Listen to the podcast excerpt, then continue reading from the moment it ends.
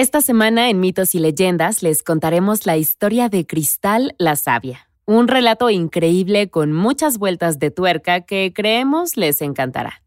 Nos recordará por qué es importante poner atención en clase, a menos de que tengan un zapato parlante.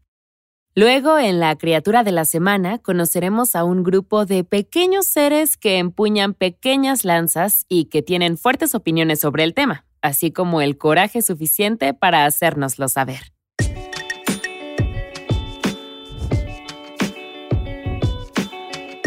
Esto es Mitos y Leyendas, episodio 1. Indestructible.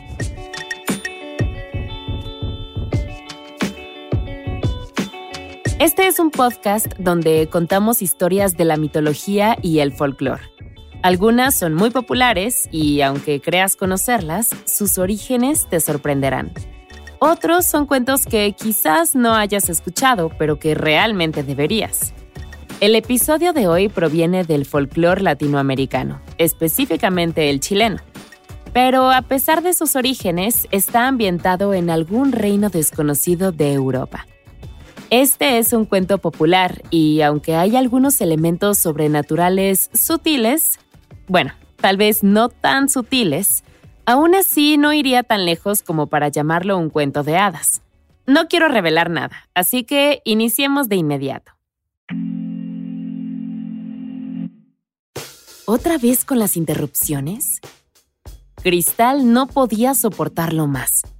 Su llamado a la ciudad tenía un propósito claro, dar clases al príncipe y a la princesa, educarlos. En cualquier medida, la princesa era increíblemente dulce. Ella ponía atención y genuinamente trataba de aprender. El príncipe, por su parte, era un completo patán.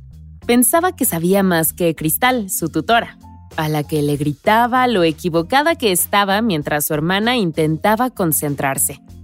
Él nunca estudió, por supuesto, y Cristal estaba cansada de eso. Por lo general, ella solo esperaba a que él detuviera sus travesuras, pero hoy no. Hoy tiró su taza de té al piso, rompiéndola con rabia. Cristal se puso de pie en un salto, caminó hacia el adolescente que descansaba en un pequeño y esponjoso cojín y le dio una bofetada en la cara. Antes de que la huella roja de la mano tuviera la oportunidad de desvanecerse de su mejilla, el príncipe estaba fuera de la habitación dejando un rastro de lágrimas en el suelo. Nunca volvió para otra lección después de eso.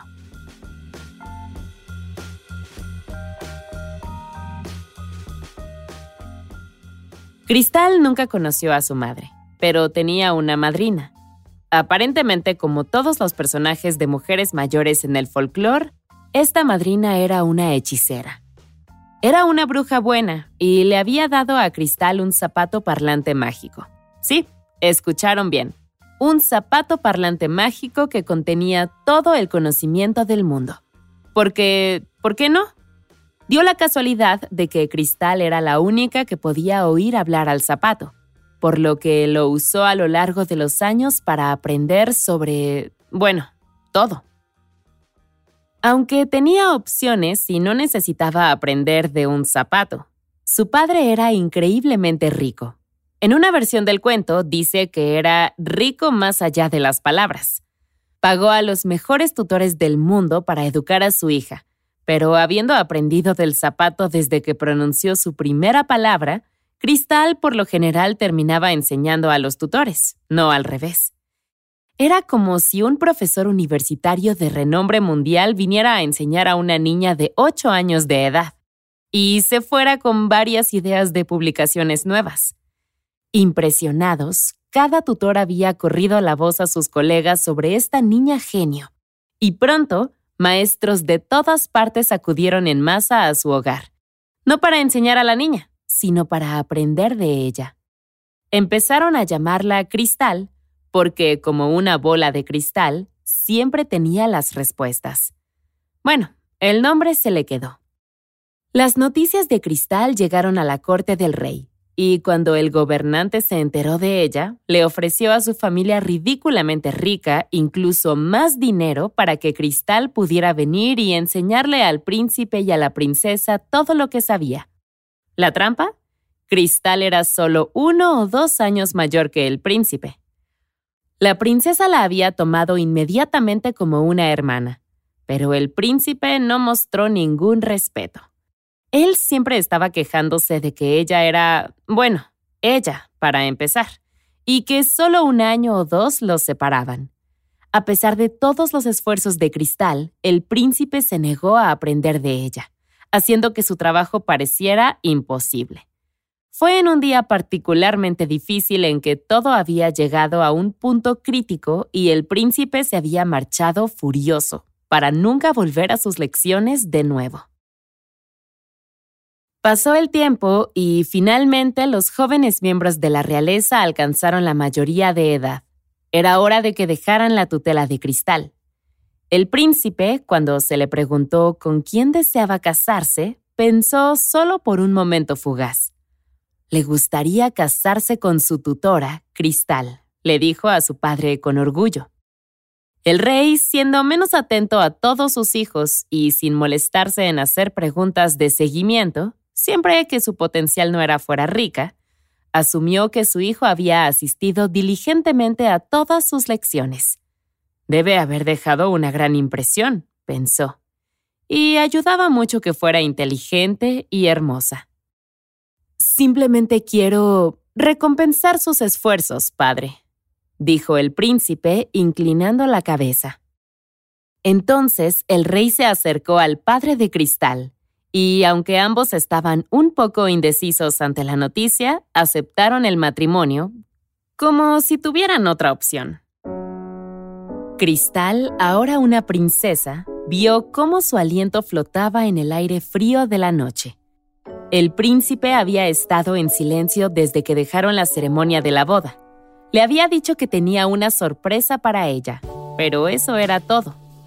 Durante horas se balancearon en lados opuestos del carruaje, recorriendo los caminos de la montaña hasta que se encontraron lejos de la ciudad. Cristal supuso que todavía estaban dentro de las fronteras del reino, aunque en la oscuridad no tenía ni idea de dónde exactamente. La propuesta había llegado de la nada. Fue una sorpresa total y, sin embargo, un honor. ¿El príncipe siempre habría estado enamorado de ella?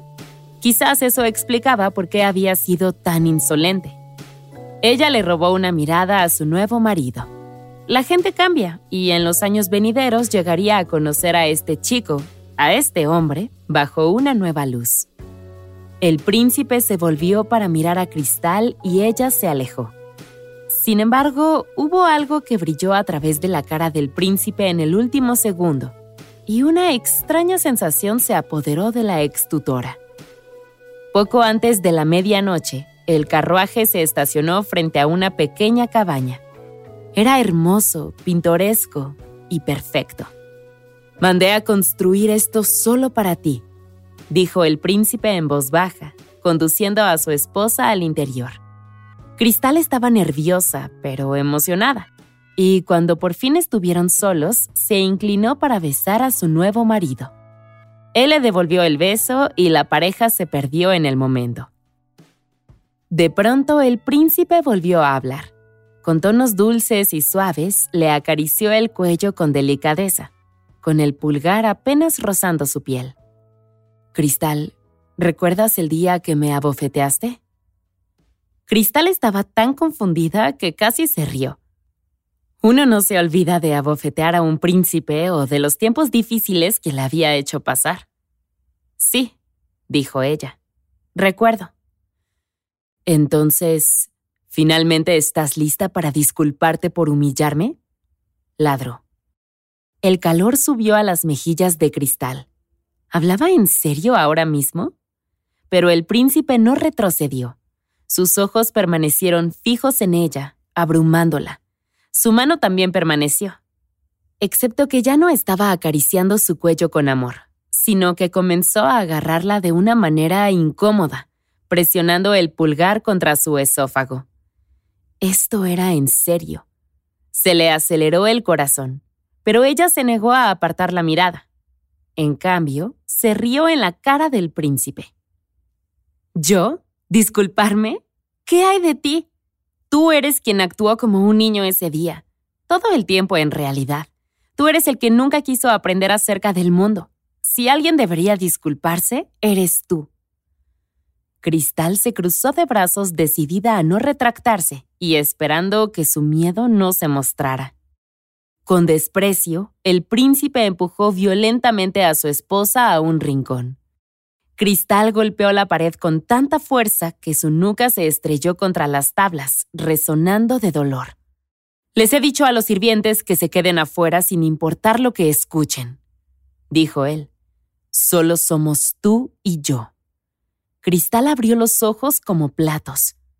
No se trataba de una broma ni de una pequeña disputa. Ella estaba en peligro. El príncipe se acercó a ella, pateando la alfombra. Debajo había una trampa.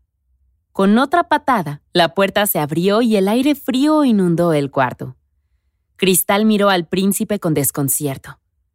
¿Qué había hecho? ¿Qué había construido? El príncipe sonrió maniáticamente. Ya que no te arrepentirás, dijo, irás al inframundo. Con eso tomó el brazo de cristal, y aunque ella luchó con uñas y dientes, la arrojó al pozo que estaba debajo de unas tablas. Ella cayó sobre el piso bruscamente, pero se puso de pie de inmediato, justo cuando la luz de arriba se ahogaba en la trampa. Segundos más tarde, varias cerraduras encajaron en su lugar y todo se volvió silencioso. Gotas se escurrieron por su frente y sus ojos, una mezcla de sangre y sudor. Las cuatro paredes eran de piedra. Evidentemente la estructura fue tallada en la ladera de la montaña. Esto claramente había tomado mucho tiempo y mucha planificación para construir. Sintiéndose cegada por la habitación, Cristal encontró una silla solitaria y se sentó. Arriba, una tabla del suelo crujió. Así que el príncipe se quedó. Le tomó casi toda su voluntad no gritar de terror, pero no le daría la satisfacción a su captor. Seguro que no me dejará aquí para morir, se dijo una y otra vez. ¿Cómo podía ser tan cruel? Se había casado y la había arrojado a una celda en la montaña creada específicamente para ella. Todo porque lo había avergonzado una vez. Un escalofrío recorrió sus brazos. No, tenía que mantener la calma. Por la mañana, la trampa se abrió y allí estaba el príncipe, su esposo, con una sonrisa en el rostro. Tengo una escalera de cuerda aquí, se burló. La arrojaré y podrás limpiarte. Ya sabes, empezar a vivir como una verdadera princesa. Todo lo que tienes que hacer es decir que lamentas haberme humillado. Pasaron los minutos y Cristal no miró hacia arriba. Se sentó en la silla. La luz iluminaba la celda. No, fue todo lo que ella dijo. El rostro del príncipe se contrajo de rabia. De acuerdo, gritó. Hazlo a tu manera, pero te advierto, pisa con cuidado, porque eres innecesaria. Y con eso cerró la puerta de una patada. El príncipe sabía que Cristal tenía una voluntad fuerte, pero estaba seguro de que podría romperla. Llamó a una sirvienta a la cabaña y le entregó uno de los vestidos de cristal. Ponte esto, ordenó. Y la sirvienta obedeció rápidamente, sabiendo que no debía hacer preguntas sobre el paradero de la nueva princesa o la misteriosa trampa de la esquina. Unas horas más tarde, el príncipe se encontró con los hombres del rey fuera de la ciudad. A lo lejos, la sirvienta montaba un caballo vestida con la ropa de cristal. El príncipe explicó que la pareja se dirigía a la casa de un amigo en el campo. Regresarían en unos meses como máximo. Simplemente necesitaban más tiempo juntos y a solas, lejos de la ciudad. Tanto el rey como el padre de Cristal se sorprendieron gratamente y saludaron felices a la distante mujer a caballo.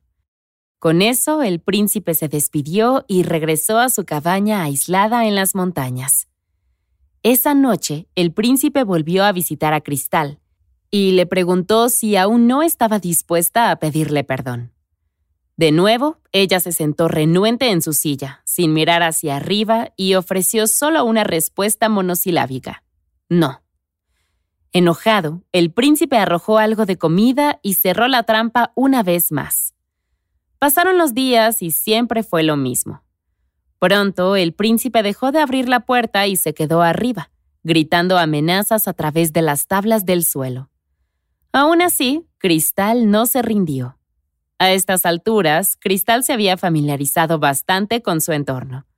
Guardó todos los restos de comida que pudo y los escondió para que las ratas no los encontraran. Un día, mientras hurgaba en su escondite, la mano de Cristal tocó algo duro, algo de metal. Era un cuchillo de mantequilla. Mantuvo el preciado cuchillo metido en los pliegues de su vestido, su vestido de novia, que hacía mucho tiempo que se había vuelto marrón con la tierra del suelo.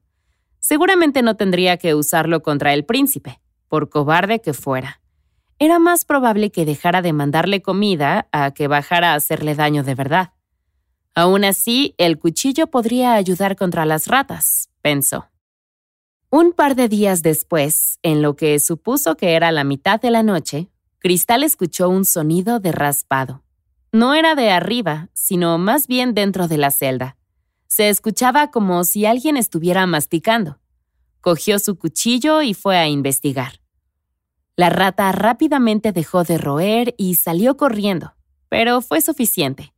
Cristal palpó el suelo hasta que lo encontró. Un agujero en el suelo. Las ratas habían estado masticando la madera, y Cristal ahora podía sentir aire fresco, una corriente de aire escapando de la madera rota.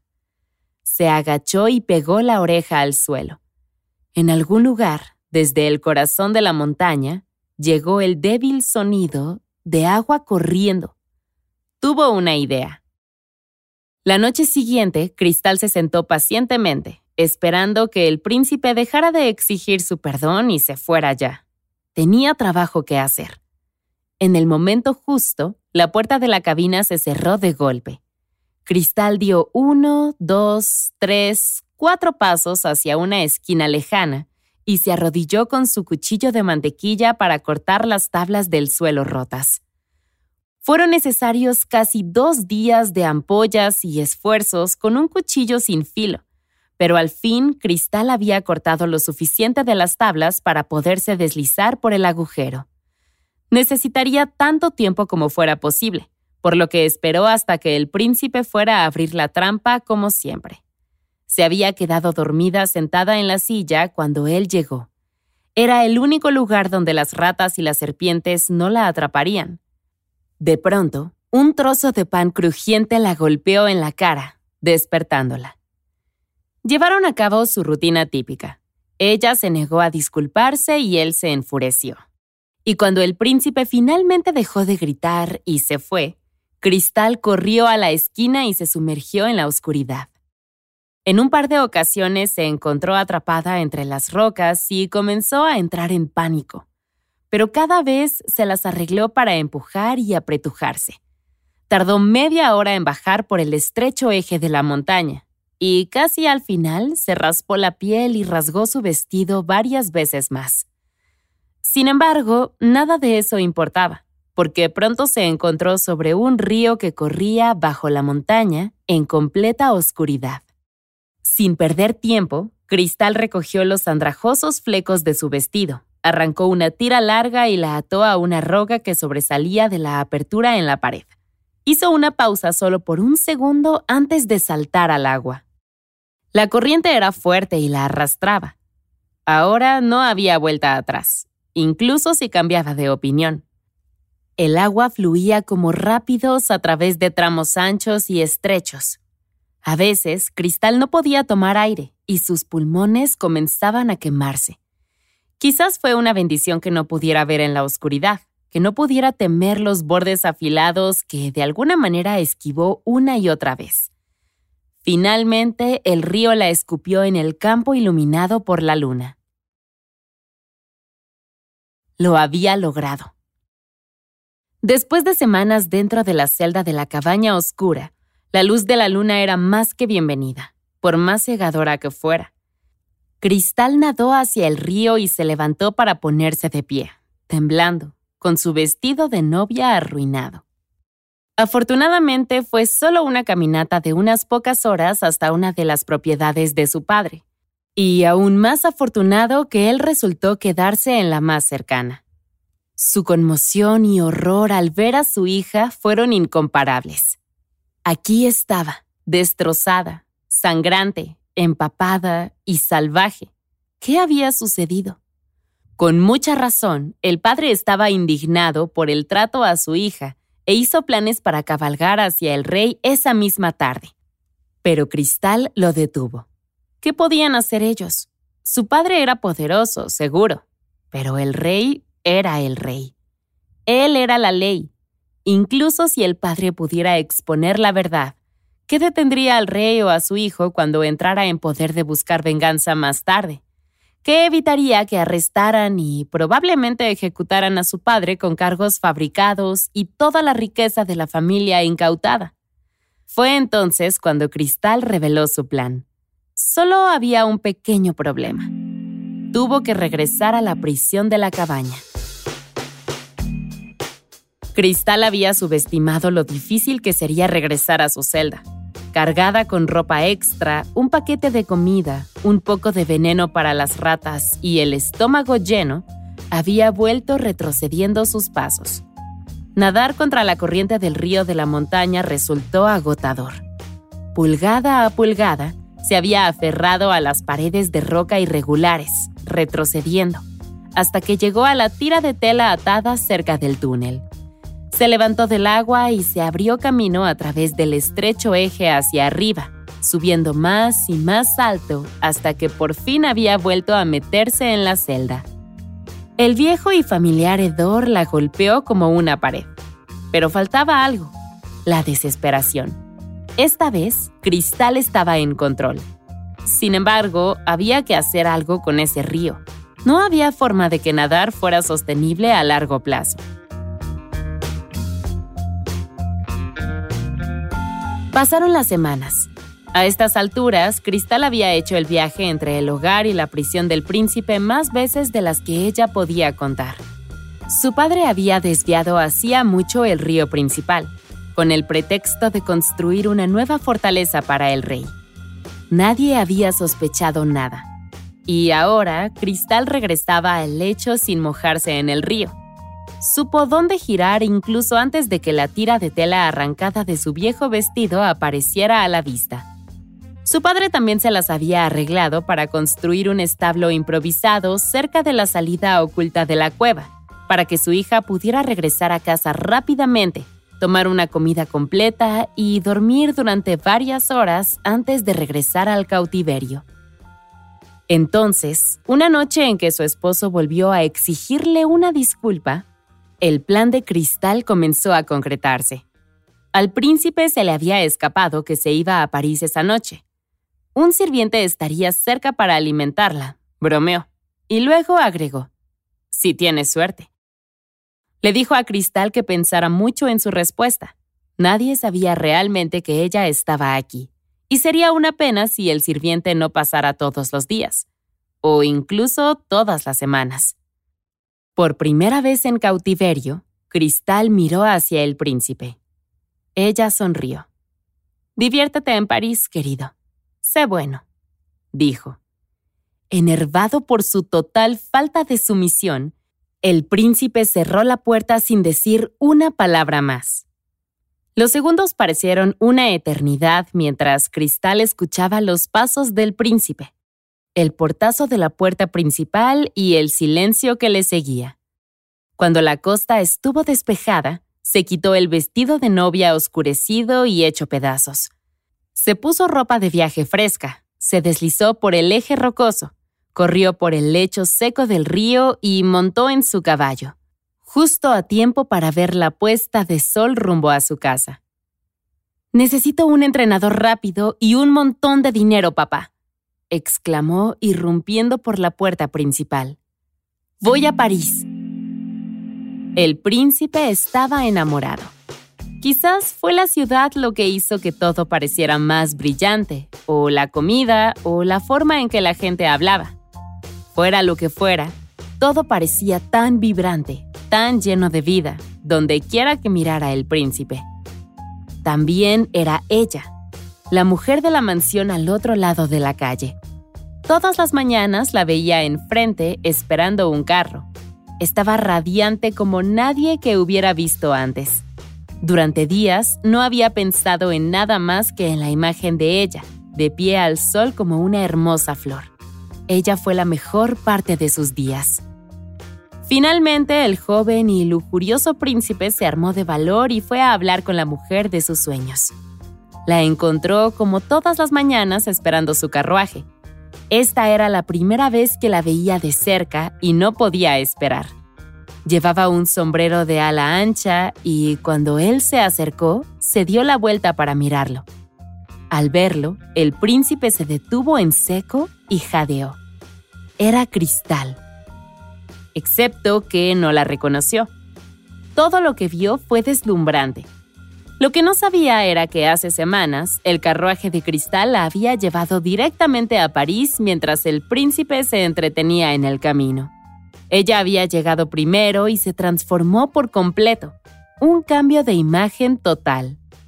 Ella estaba allí ahora, envuelta en la moda más moderna de París y luciendo el cabello elegantemente recortado, un nuevo estilo de maquillaje y un acento parisino fresco. En este punto, incluso su padre podría tener dificultades para reconocerla. Por un momento, ambos se quedaron congelados. Cristal miró a los ojos del príncipe. ¿Esto funcionaría o sería un desastre total? Y posiblemente mortal. Con suerte, su corazón fuerte y palpitante no la delató. Fue entonces cuando Cristal sonrió. La mandíbula del príncipe cayó. Ella era bellísima. Apenas podía forzar las palabras a salir, pero ella lo saludó. La pareja se llevaba de maravilla. Al principio el joven estaba asombrado por su belleza, ingenio y encanto, pero pronto él se sintió relajado y cómodo a su lado. En cierto nivel, aunque ni siquiera estaba consciente, la mujer le recordaba a Cristal, pero de la mejor manera. Durante semanas, la pareja paseó por las calles de París. El príncipe se enamoró seria y profundamente de la mujer, y Cristal actuando como si ella también lo fuera. Luego, durante una cena a la luz de las velas en su mansión, el príncipe le hizo la pregunta. ¿Ella se casaría con él? Ella se sonrojó se obligó a llorar y exclamó que sí, que le encantaría casarse. Y así, por segunda vez, la pareja se casó. Esta vez en una ceremonia tranquila en París. Como se estaba casando con la misma mujer dos veces, técnicamente no era poligamia, aunque no por falta de esfuerzo por parte del príncipe. Ni una sola vez mencionó a su verdadera esposa, Cristal. Cristal encerrada en una fría prisión en la casa de la montaña. A decir verdad, apenas había pensado en ella durante todo el viaje. Por lo que el príncipe sabía, ahora tenía dos esposas, una a la que amaba y otra a la que odiaba. Mientras tanto, el polvo se acumuló en todo lo que había en la remota cabaña de la montaña. El sirviente encargado de entregar diariamente las comidas para el prisionero anónimo había hecho el viaje solo una vez. El príncipe había dejado casi un año de comida para el cautivo, y viendo que eso era una verdadera fortuna para un campesino, bueno, el sirviente había decidido rápidamente que su propia esposa e hijos necesitaban la comida más que cualquier prisionero secreto que el príncipe tuviera en las montañas. El criado no había ido con una canasta de comida, sino con un martillo y clavos. Había pasado diez minutos clavando la trampa hasta cerrarla. Salió de la cabaña y nunca regresó. Después de la segunda boda, Cristal, aún manteniendo su nueva personalidad, tuvo una verdadera noche de bodas con el príncipe. Eso tomó toda su fuerza de voluntad en ese momento y durante varias semanas después hasta que sucedió. Quedó embarazada del bebé del príncipe. Una noche, en los momentos tranquilos antes de quedarse dormido, Cristal le preguntó al príncipe si alguna vez conocería a su familia. Con la boda privada y el hecho de que ella nunca había visto a sus padres, Seguramente él no abandonaría a su esposa en algún lugar, ¿o sí? Ella se rió en broma. Eso sería ridículo, ¿verdad? El príncipe le dedicó una sonrisa forzada y dolorida. Por supuesto que no, cariño, dijo y se alejó de ella para caer dormido. Poco después nacieron los gemelos, un niño y una niña. Eran hermosos, y Cristal los llamó París y Francés. Pero las buenas noticias se encontraron con las malas, y el mensaje llegó rápidamente desde el reino natal del príncipe. El viejo rey estaba muerto. El príncipe era ahora el nuevo rey. Debía regresar a casa de inmediato para asegurar su gobierno. A toda prisa, el príncipe empacó todas sus pertenencias. Al salir por la puerta, le dijo a su nueva esposa que debería quedarse ahí, en París, mientras navegaba por el proceso de sucesión.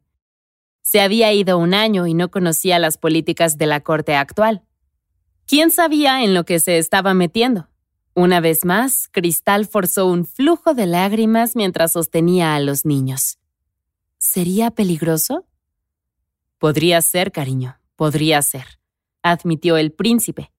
Por eso debía quedarse aquí y bajo ninguna circunstancia debería ir, a menos que la llamen. Cristal asintió con tristeza. Está bien. Ella solo tenía una pequeña solicitud. ¿Firmaría unos papeles diciendo que los gemelos eran sus legítimos herederos? Si era tan peligroso como decía, entonces ella los necesitaría como prueba algún día. Es peligroso, ¿verdad? Ella preguntó. De lo contrario, ¿por qué no voy yo? ¿Sabes qué? Debería arriesgarme y acompañarte. No, no, no, no, no, dijo el príncipe salvaje, y con prisa firmó los papeles diciendo que París y Francés eran sus hijos legítimos y herederos.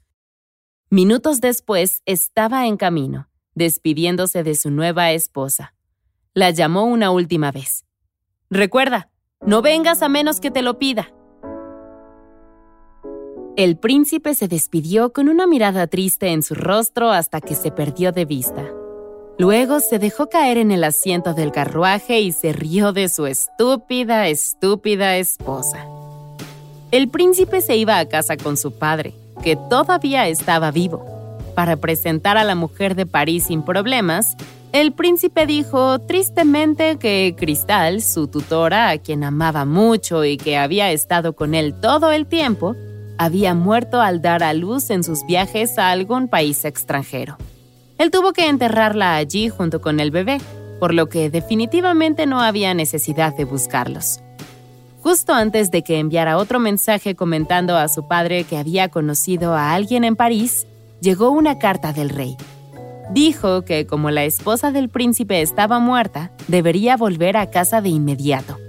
El rey de España estaba de visita con su hija, su única heredera, y él estaba buscando casarla de inmediato. Ella era fantásticamente rica, y si el príncipe se casaba con ella, él sería el rey tanto de su tierra natal como de España. El príncipe puso la cara más triste que pudo mientras le contaba a Cristal sobre su padre enfermo. Y aunque estaba sorprendido cuando ella le pidió que firmara los papeles legales, no importaba. Incluso con papeles redactados apresuradamente, Nadie creería a alguna madre soltera si alguna vez decidiera seguir al príncipe en su propio reino. El plan apresurado había salido perfectamente. Poco después, el príncipe regresó a casa en un mar de ropa negra y el luto por la pérdida de la princesa Cristal y su hijo al mismo tiempo. Ah, sí, muy triste todo eso. Ahora, ¿Dónde está esta nueva mujer con la que me voy a casar poco después de la muerte de mi primera esposa, eh? Conoció a la princesa de España y le agradó bastante. Parecía tranquila y sumisa, lo cual le gustaba. Pensó que no era necesaria una mazmorra improvisada con esta. Y fue entonces cuando recordó a Cristal. Él casi creyó su propia mentira sobre su muerte. Rápidamente fue con el sirviente que pagó para alimentarla. Oh, sí, sobre eso... fue la respuesta nerviosa. El sirviente compartió que había clavado la trampa hace casi un año y se quedó con el dinero y la comida. Había valido la pena alimentar a su familia hambrienta. Los ojos del príncipe se agrandaron. Pues genial. Ok, sí, problema resuelto. Buen hombre, dijo, palmeando el brazo del sirviente. Hora de ir a prepararse para su tercera boda. A la hora señalada, el príncipe entró en la catedral y vio a su novia de pie junto al altar. Ella había llegado temprano, pero estaba contento de comenzar la fiesta pronto. Se paró ante la princesa de España y le sonrió a la cara, o más bien lo que él pensó que era su rostro, estaba tan velado que era un poco desorientador incluso saber dónde debían estar sus ojos. La ceremonia comenzó y en el momento justo, la princesa levantó el velo para revelar no a la princesa de España, sino a la esposa que había dejado en París. Se puso blanco como un fantasma y farfulló. ¿Cómo se había enterado de esto? ¿Cómo había llegado hasta aquí? Estaba a punto de hablar para gritar que esta no era la princesa en absoluto, pero Cristal tomó su mano y llevó su mirada al sobre de papeles entre sus dedos. Los papeles. Había firmado papeles en París, sellando a sus hijos con esta mujer como sus herederos legítimos. No había nada que él pudiera hacer. El sacerdote, sin notar nada de este intercambio, continuó con la ceremonia y la pareja se casó nuevamente. El príncipe pensó que era la segunda vez, pero Cristal sabía que era la tercera.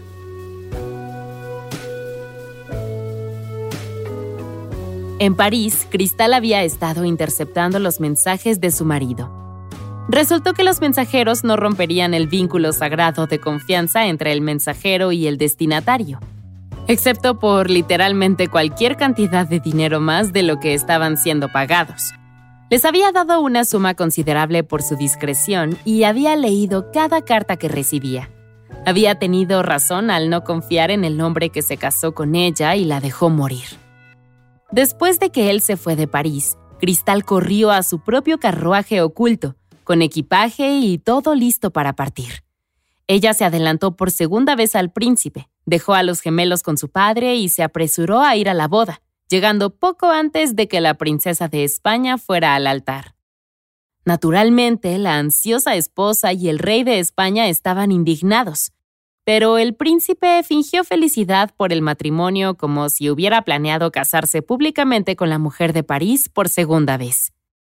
En el momento adecuado, Cristal reveló a los niños y todo el pueblo se regocijó de los nuevos herederos. El rey, aunque confundido, se alegró de saber que no solo su nueva nuera era fantásticamente rica, sino que la pareja ya tenía hijos juntos. La riña diplomática con España se acabaría, lo sabía, y el rey decidió que no le importaba quién se casara con su hijo siempre que fuera feliz. Esa noche, lleno de ansiedad, el príncipe le confesó todo a su segunda esposa, incluida la muerte de su antigua tutora en la cabaña. El príncipe miró fijamente a su esposa sin parpadear, esperando alguna señal de reacción. Con la luz del fuego danzante era difícil leer su expresión. Ella se disculpó y corrió al baño. Fue mucho para asimilar, comprendió el príncipe. Con suerte habría alguna manera de reparar las cosas. La puerta del baño se abrió de golpe con un estruendo y el príncipe saltó. No, no puede ser. Allí, recortada contra la luz del baño y nítidamente iluminada por el crepitante fuego, se encontraba una mujer alta y salvaje en lo que solía ser un vestido de novia. Faltaba la franja inferior, el encaje arrugado se enganchaba y se rasgaba. El color era una variedad de manchas de suciedad, barro y sangre. Pero conocía ese vestido, esos ojos. Era cristal. Ella dio un paso y él se apresuró a alejarse, girando la frente hacia la esquina afilada de una mesa. Caminó derribando una silla y se encogió en cuatro patas, con los pulmones oprimidos por el miedo y la culpa. La falda de cristal se balanceaba hipnóticamente mientras se acercaba. Su silencio y su fría mirada eran ensordecedores. Mientras tanto, la mente del príncipe se aceleró. Él había hecho esto. Esto era lo que quería, ¿no? Fue culpa suya. Él era un monstruo. Las gotas caían por la frente del príncipe y entraban en sus ojos. Una mezcla de sudor y sangre. Él rogó repetidamente por el perdón de cristal. Por favor, por favor. La silla volcada estaba en el camino de cristal.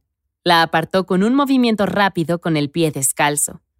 Golpeó una estantería volcando libros en una pila en el suelo. Aún así, avanzó sin decir una sola palabra, con los ojos casi en llamas.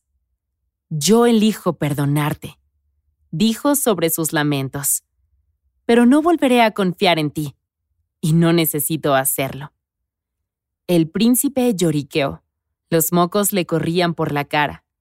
¿Cómo había llegado a esto? Los hijos de Cristal eran ahora los herederos legales del reino. Todo el mundo lo sabía, y todo el mundo los amaba. No habría duda sobre la validez de los papeles firmados. El príncipe haría bien en no olvidar nunca eso, aunque él había tratado de encarcelarla, abandonarla y matarla. Ella lo había burlado a cada paso, y podía hacerlo de nuevo. ¿Su plan era casarse, atrapar y vengarse? Bueno, eso es exactamente lo que pasó, solo que él había estado del lado opuesto. Él miró hacia arriba, pasando una manga por su rostro mojado, justo a tiempo para ver a Cristal arrancarse el viejo caparazón del vestido de novia y tirarlo al suelo delante de él. Sus palabras eran inconfundibles, familiares. En este punto, parece que tú eres el innecesario. Con eso, Cristal salió del cuarto, dejando al príncipe solo en el piso de la habitación abierta, acurrucado en medio del desorden del vestido de novia hecho pedazos, gritando en los sucios pliegues de lo que podría haber sido y debería haber sido su hermosa vida.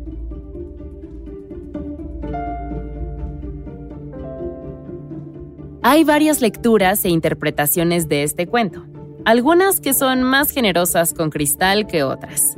Es una gran historia con un personaje principal fuerte, y no es de extrañar que sea popular entre quienes la han escuchado.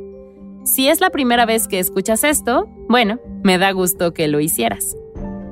En una lectura, el personaje de Cristal quiere casarse con el príncipe y ve su abandono de ella como una oportunidad para ayudarlo a crecer. Allí su victoria es convertirse en madre y se convierte en una figura materna triunfante para sus hijos y su marido.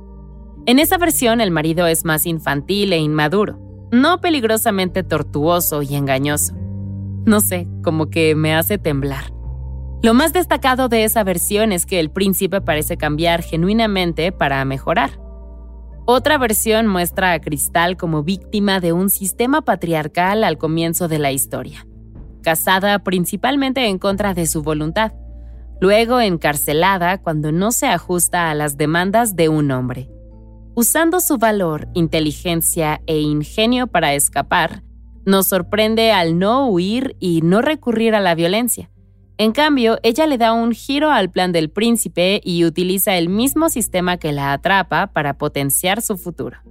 Ella siempre va a varios pasos delante del príncipe, como una hábil jugadora de ajedrez, y al final ella es la que tiene la ventaja.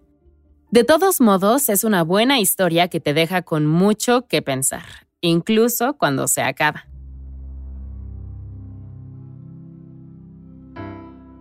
Las criaturas de esta semana son los Abatwa, del folclore sudafricano. Estos son hombres y mujeres diminutos que viven junto a las hormigas. Las hormigas funcionan como sus caballos y sus rumis, porque los abatuas se quedan en sus colinas durante la noche. Durante el día, todos salen a cazar. Abandonarán sus caballos hormigas para montar los lomos de caballos reales. Se sentarán uno detrás del otro a lo largo de su espalda.